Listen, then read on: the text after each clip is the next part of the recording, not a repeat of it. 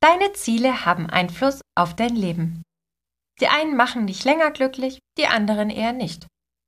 Wie stehst du zu dem Thema? Setzt du dich mit deinen Zielen auch wirklich auseinander oder gehörst du eher zu denen, die sich im neuen Jahr mal wieder eine Menge vornehmen und dann nach kürzester Zeit wieder alles vergessen? Egal wie.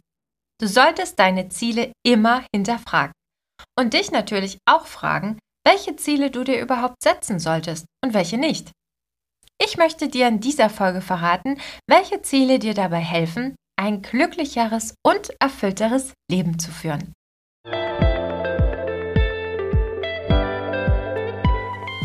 Hallo und herzlich willkommen zu meinem Podcast Freundin im Ohr, der Podcast für Frauen.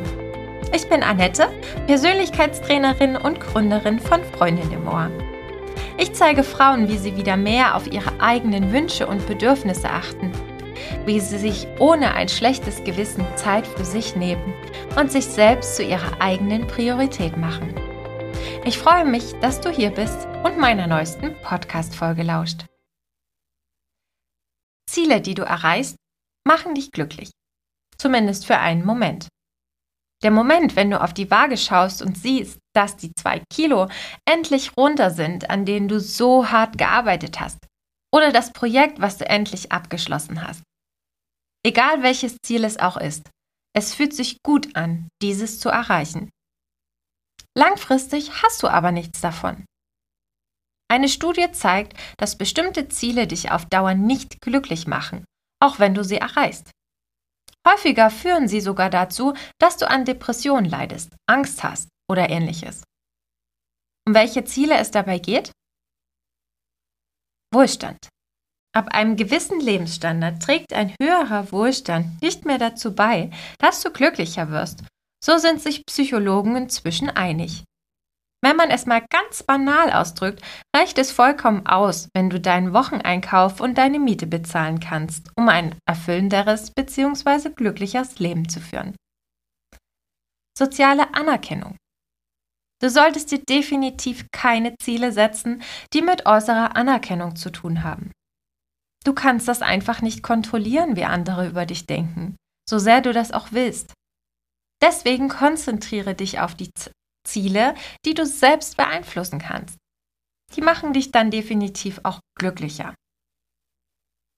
Macht und Einfluss. Auch das Erreichen von machtbezogenen Zielen hängt von anderen Personen ab. Das hast du nicht allein in der Hand. Deswegen davon am besten die Finger lassen. Unabhängigkeit. Der Gedanke, überhaupt niemanden zu benötigen und dir selbst genug zu sein, trägt auf Dauer nicht zu deinem Wohlbefinden bei. Um glücklich zu sein, brauchst du vertrauensvolle Beziehungen zu anderen Menschen. Das liegt einfach in unserer Natur. Äußerliche Attraktivität.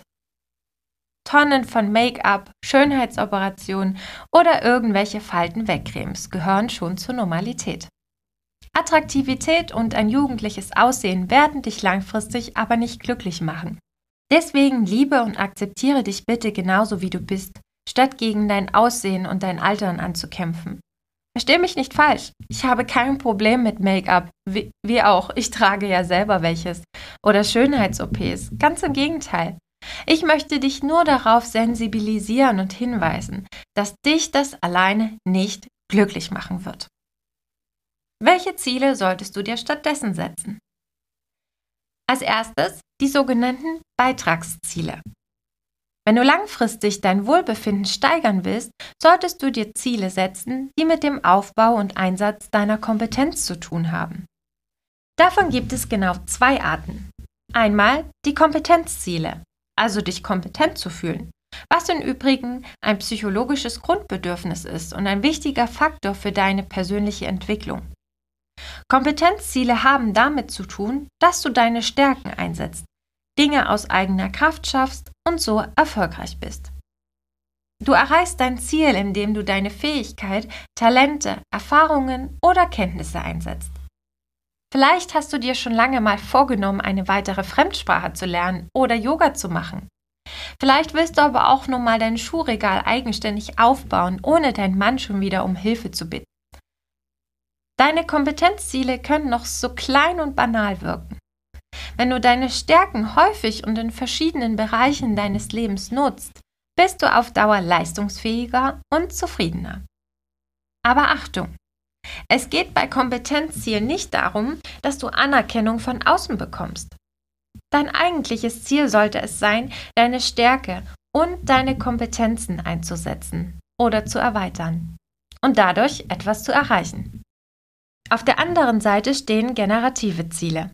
Solche Ziele gehen über dein eigenes Kompetenzerleben hinaus. Sie sind mit deinem Beitrag zu einem größeren Ganzen verbunden. Es geht darum, dass du etwas weitergibst, zum Beispiel indem du andere in ihrer Entwicklung unterstützt.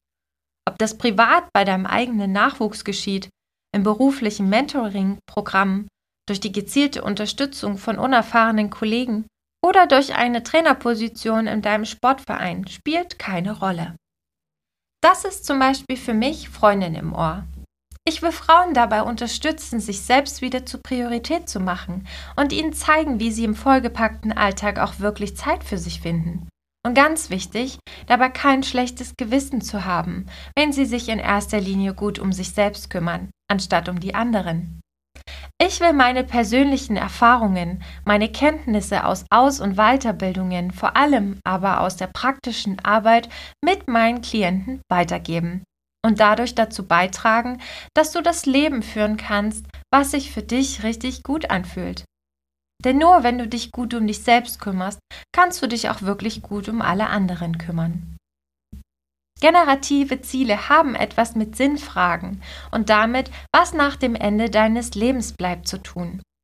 Der Kern dieser Ziele liegt daran, andere zu fördern, statt dich selbst in den Mittelpunkt zu stellen. Eben auch mal zu geben und selbstlos zu handeln. Genau das ist es, was zu deinem Glück beiträgt. Soziale Ziele. Das sind Ziele, die mit menschlicher Nähe und positiven Beziehungen zu tun haben.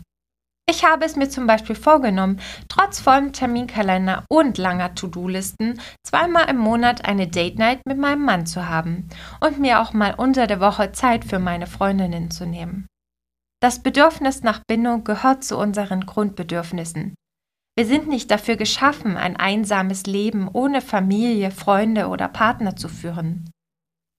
Zweisamkeit mit deinem Partner, Zeit mit deinen Freunden und die tiefe emotionale Verbundenheit mit deinen Lieblingsmenschen machen dich langfristig glücklicher als jedes Traumauto oder die Million auf deinem Konto. Was nützt uns der Ruhm oder das Geld, wenn wir es mit niemandem teilen können? Und als letzten wichtigen Punkt, sei im Einklang mit dir selbst. Geld, Erfolg, Anerkennung. All das kann dich auf Dauer nicht glücklich machen. Es geht darum, mal nach innen zu schauen, also nach deinen Werten zu handeln, die deinem Leben einen Sinn geben und dich zu fragen, wer bin ich? Wo will ich hin? Was ist meine Aufgabe? Was ist vielleicht auch meine Lebensaufgabe? Was ist gut und richtig? Dazu gehört auch, dass du mit deinen Zielen dazu beiträgst, dich selbst besser kennenzulernen und dann danach lebst, wie und wer du bist dass du authentisch bist und dich nicht für andere verbiegst, weil du denkst, so akzeptiert oder geliebt zu werden. Bleib dir selbst treu und lass dich nicht verbiegen. Wenn du weißt, wer du bist und was du willst, kann dich nichts und niemand von deinem Weg abbringen. Genau deswegen sind alle Ziele, die dazu beitragen, dass du dich besser kennenlernst und ergründest, ich sage nur Stichwort Persönlichkeitsentwicklung, richtig gute Ziele.